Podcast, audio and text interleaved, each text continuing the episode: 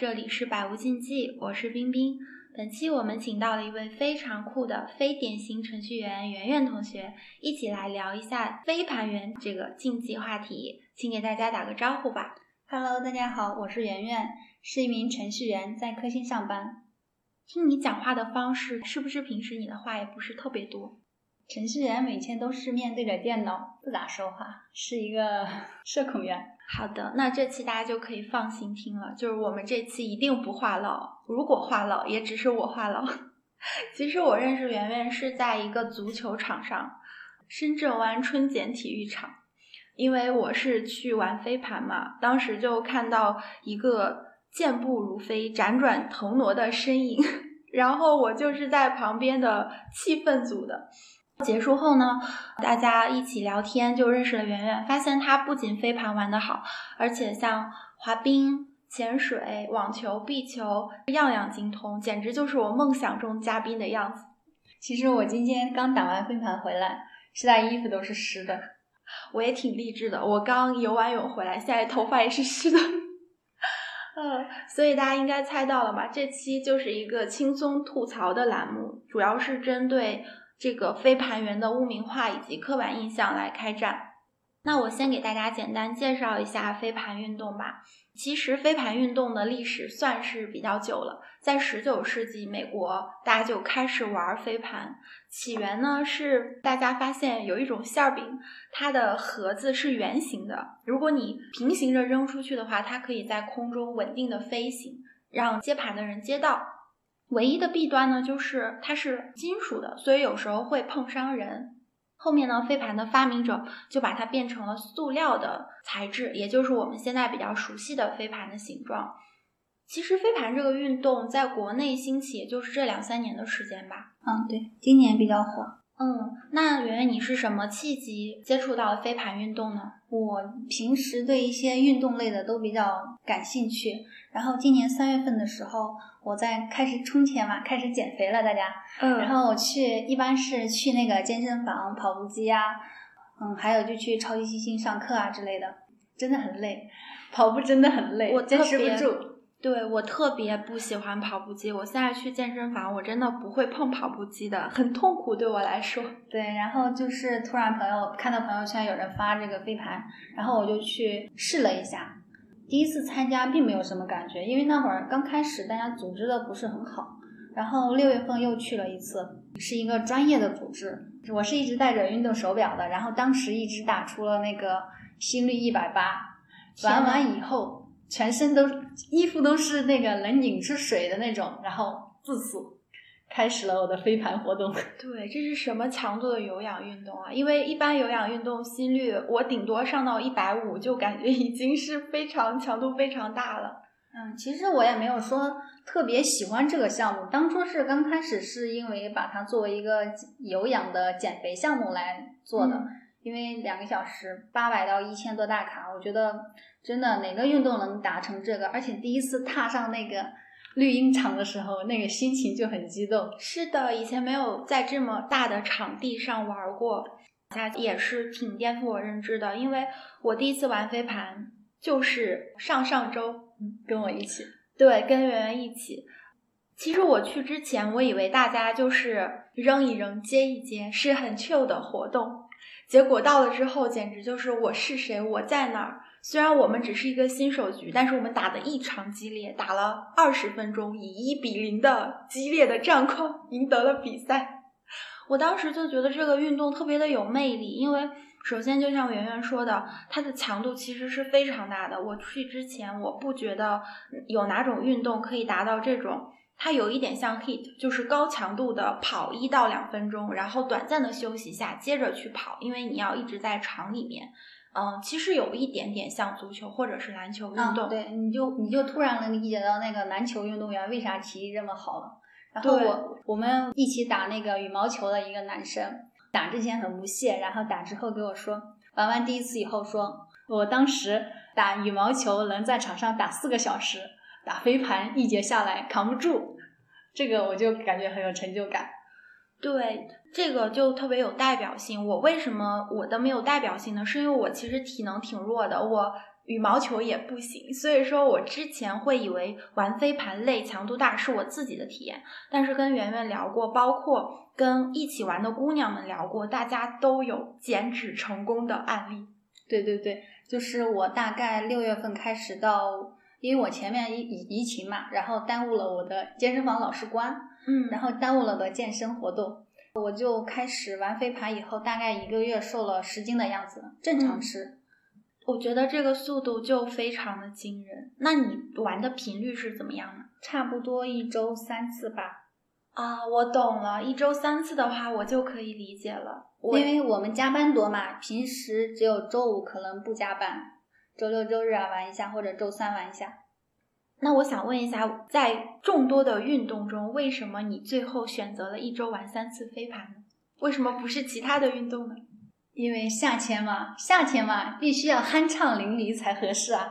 对，我觉得其实不仅仅是体感上或者说是健康上的考虑，我上次去完了之后也决定把它作为一个常规性的运动，因为它其实挺有团队配合的，所以它在心理上，你跟自己的队员一起去赢得了一场比赛的这种成就感，即使是一比零这种，也是非常开心的。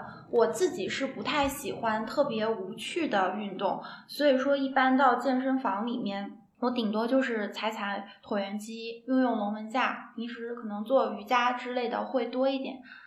但是这种运动的快乐真的是比不上这种群体的有比赛氛围的这样。啊、你你这样说，我就觉得是真的，就是因为我刚开始，我我们程序员不怎么跟别人聊天，然后就是比较社恐的这种类型，真的是不会说话。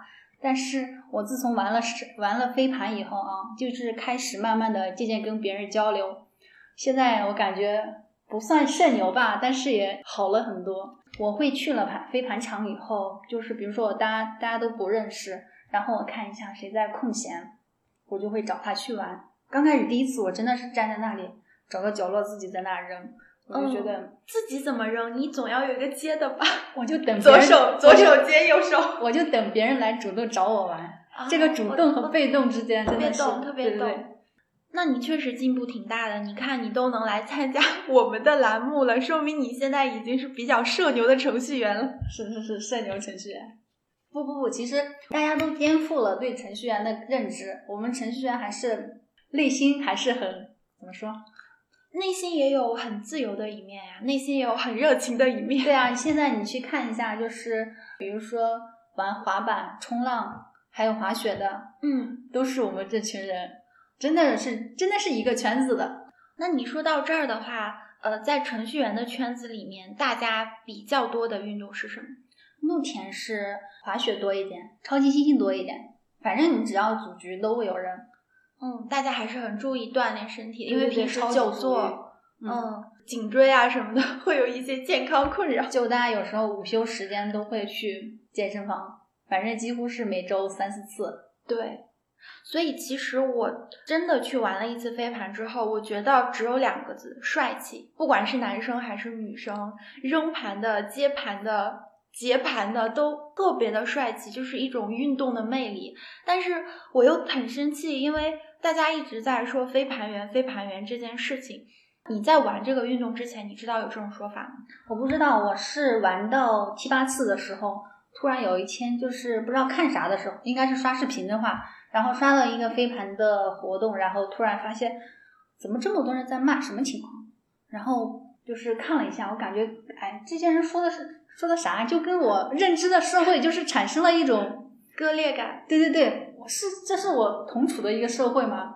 就很就很崩溃，你知道吗？你还记得当时他们评论的或者说骂的点是什么吗？啊，意思是什么占他们的场地，然后说是飞盘活动是狗狗玩的，但其实你你想这两点，运动这个东西它怎么说呢？你总是要有场地的吧？我总不能不是场地这个问题，我们说它是一个公平的，对不对？没有人说去我们租个场地都是花了钱的，你们足球也是花了钱的，对不对？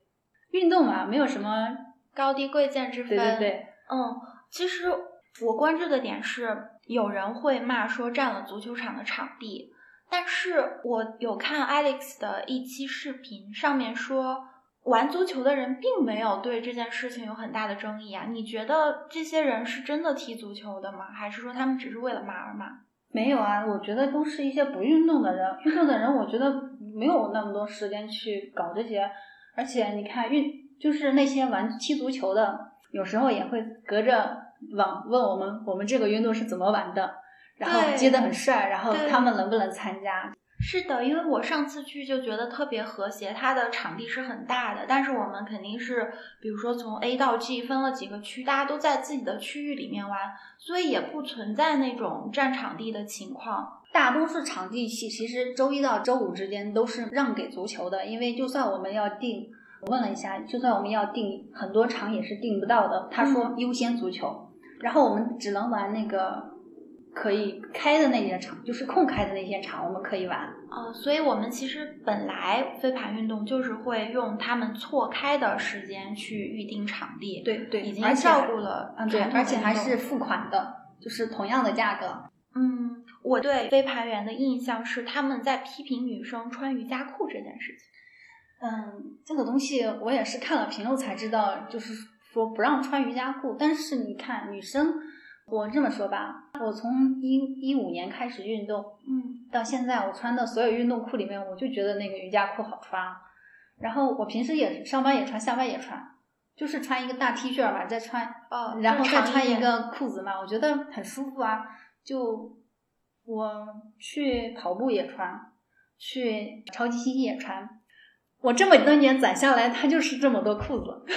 只有这个裤子可穿。说我飞盘了，我要买一个宽裤子，就是穿一穿吧。凭什么为了你做改变呢？就是我觉得很舒服啊，为什么不穿？就我觉得我们穿什么都无所谓啊，为什么要说呢？我觉得这里面分两种情况吧，就是第一种情况是大家确实是运动的时候的一个装备，就是穿这个裤子比较舒服；第二种是它确实是穿的很好看，去拍照的。你有遇到过这种情况吗？嗯，这种其实每每次飞盘都会有那么两三个女生是来拍照的，她们其实就是在场边拍，其实也不影响，她们交钱了呀，而且她们在场边拍也不怎么影响我们。我也平时没怎么关注，但就我觉得很好看。我刚开始去的时候会看一下人家好好看，然后可能我也会教人家玩一下，人家就在旁边拍照，我觉得不影响。其实这个问题我有认真的想过，我觉得大家有的时候骂的是一种所谓网红的模式，就是说我去了一个运动的局，但是我不是以运动为首要目标，我是为了比如说拍照片或者是宣传自己，走所谓的名媛风的这样一种行为的批判。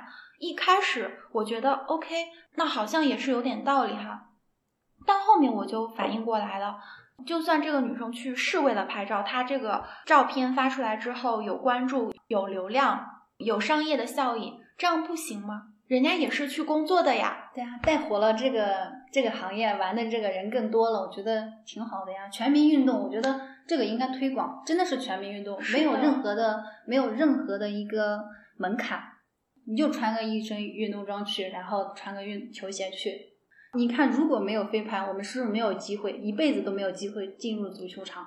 但是有了飞盘，我们第一次去那个场，我觉得你那你激动，对对对，就尤其是深圳湾体育馆那个场地的环境，你站在那里，觉得心情真的是不一样。是的，就是很开阔，因为那个场地又很大，很漂亮。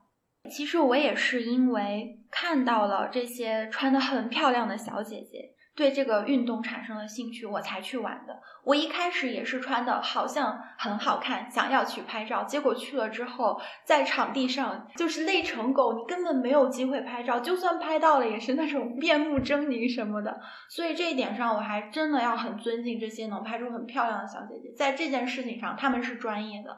我希望有更多的女生去拍出漂亮的照片，而且我其实有问过学穿搭。对，而且我其实有问过一个男性朋友，他对这种穿的很好看去拍照发到互联网上的女孩子的看法。他的说法我就很喜欢，他说：“我要感谢他，我要感谢互联网，让我看到这么美好的事物。”对，所以说其实可以抱着开放的心态，就算女生她本来去拍照是有一些商业目的，但是人家的职业就是做这个的，所以说要尊重别人的职业。就好像嗯，说到飞盘员，我又想到了之前所谓的佛缘，还有病缘，不知道你你有没有听过？这些我没有听过，但是我玩滑雪听过那个雪缘，对吧？什么是雪雪缘？就是去滑雪场不不滑雪，就是只是拍照，或者是拍那种好看的。对对对，或者是穿运动那种，就不穿滑雪服拍照，就是拍照的那种妹子。但其实我滑雪已经三个学期了。我大多数遇到的都是一些认真滑雪的，真的是那些妹子长得又好看，然后又努力。就是我跟对我跟在一个妹子后面，她在学一送，然后她贼好看，她就是一一路的摔，你知道吗？就是就是从学技术阶段是很容易摔的，是的，一趟下来她摔八次，好心疼。后面就是吊着那个吊着那个手，就吊着绷带在那儿滑。我就看看着很心疼，然后呢那时候我就在想，为什么网上都在说雪原呢？真的是去滑雪的妹子，真的是又好看又努力，就嫉妒，就是有一瞬一瞬间，就是比你比你好、比你优秀的妹子比你更努力。你要上来看一下，并不是说站在那里骂人。对，而且就算真的遇到这种拍照的人，他们会站到雪道上，会打扰大家吗？嗯，有的，但是。大家一般会提醒一下，让他们去别地拍，而且雪道上站的还是少数，一般都带教练，教练都会让你站在旁边的人比较少、安全的地方。对对对，站在旁边不会被踩到，而且主要他们拍好看的照片，大多都是在一个树林里啊，更好看一点，没有人，更好看一点。对我之前想到的这个佛缘和病缘是这样子。有的女生穿的比较好看，跑到寺庙里面去拍照，啊，还有这种在病床上可能就是吊着绷带，但是穿的衣服啊、妆容啊什么的是比较精致的。一开始大家就会去骂这两类人，说你不在这个正当的场合做做正当的事情，好像是为了赚流量才做出了这样的行为。但是其实后面，特别是在病床上的那个姑娘澄清说，那张照片本来就是她的旧照。而且这个照片火的时候也不是他自己拍的，是有心人拿这个做文章，说你看你在医院不穿病号服，穿的这么好看，是不是要赚流量？他自己是非常冤枉的。所以说我在正常生活中其实真的没有看到为了拍照然后占场地给大家造成了特别不便的这种行为。一般我们试玩的话，报名六十多个人。遇到那么两三个，概率已经很低了。我觉得大多数女生都是在那里全场运动的，但好像很多女生呢体力不太行，但她们打一场比赛以后就在那里坐着休息，但都可以理解，对不对？大家都是一步一步来的嘛。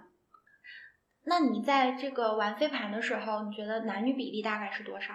嗯，二比一，男生比女生多，男生比女生多。对我自己的体验也是这样。其实女生去玩飞盘的。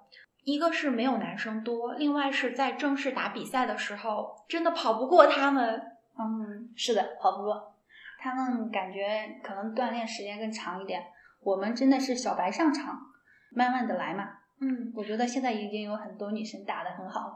是的，我上次看到一个特别帅气的女孩子。因为我们是男生和女生混在一起组成战队去打的嘛，比如说有的女生跑得很快，或者是有的女生她很会接盘，所以她站在一个指定的区域里面等着队友给她送，这种团队精神还挺让我感动。嗯，真的是团队，确实，我以前没有什么团队的概念，但是最近就觉得，当你抓到一个盘的时候，别人给你鼓励，或者是对你队友的肯定，我觉得真的还是蛮爽。是的。所以，我其实为了玩飞盘，我会努力的提高自己的体能。不是，你应该通过玩飞盘提高你自己的体能，而不是为了玩飞盘提高自己的体能。直接参与这个运动会更好，对，效率更高一点。嗯，说到这里，能不能给大家科普一下，就是平时你做有氧运动和无氧运动大概是怎么搭配着？我也不知道其他女生啊，我觉得那无氧太难了。然后现在，因为团队会有一些摄影师啊之类的，我会关注一些我的形体问题，所以现在我差不多玩飞盘三次的话，无氧就是做两次。我分享一个我自己私心的小哲学哈，我觉得运动要以快乐为主。对你首先要建立一个运动的一个喜爱度，你才能坚持它。你现在觉得你喜欢哪样东西，哪类运动，你就开始做哪样类。不要说啊，我必须得怎么搭配着怎么搭配着做，其实也没有必要，就是先运形成这个运动习惯，后面的你再跟上来。对，因为坚持是一件很耗费毅力的事情。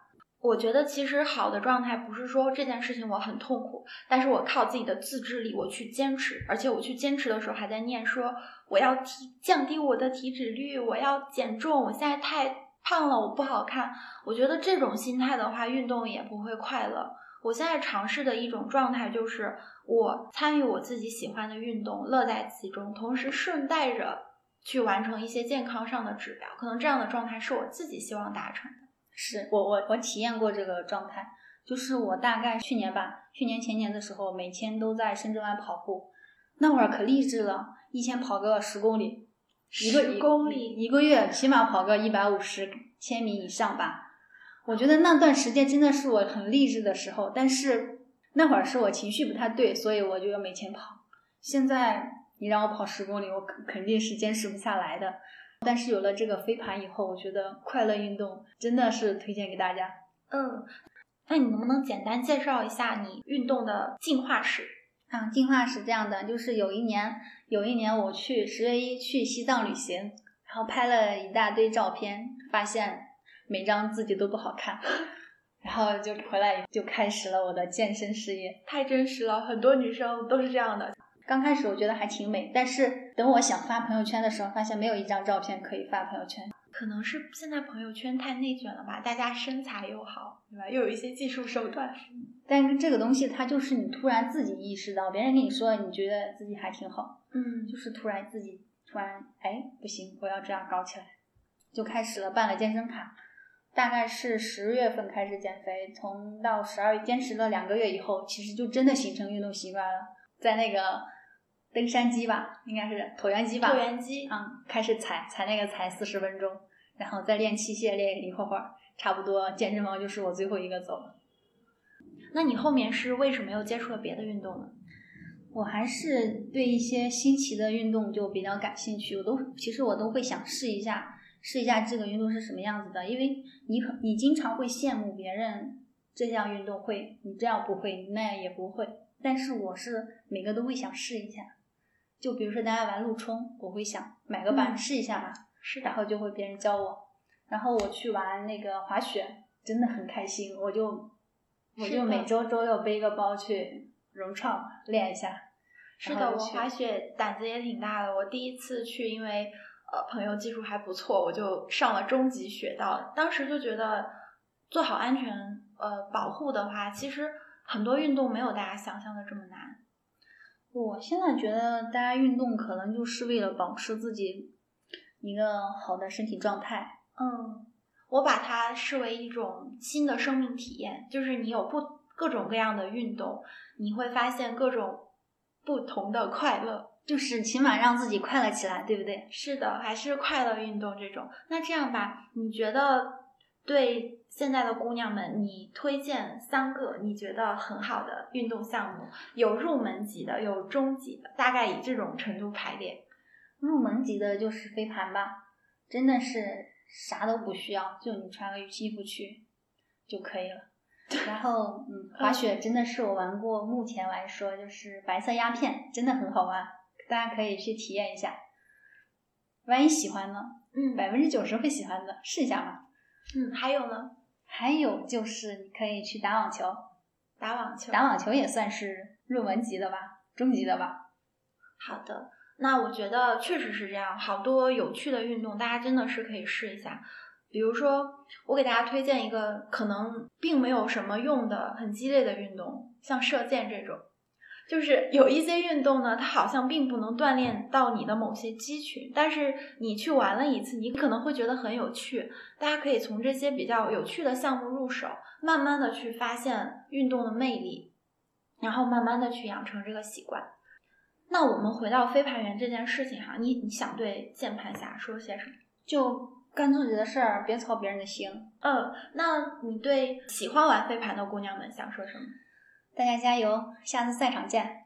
就是做自己，不要管别人。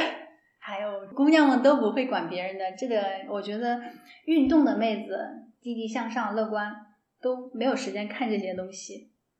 我也觉得是，有的时候大家不要去呃太在意互联网上的这些纷纷扰扰或者是怎么样，因为在真实的世界里面，我看到的足球队的人是很友善的，大家在一起都是在快乐的运动、快乐的健身而已，并没有这些令人困扰的言论。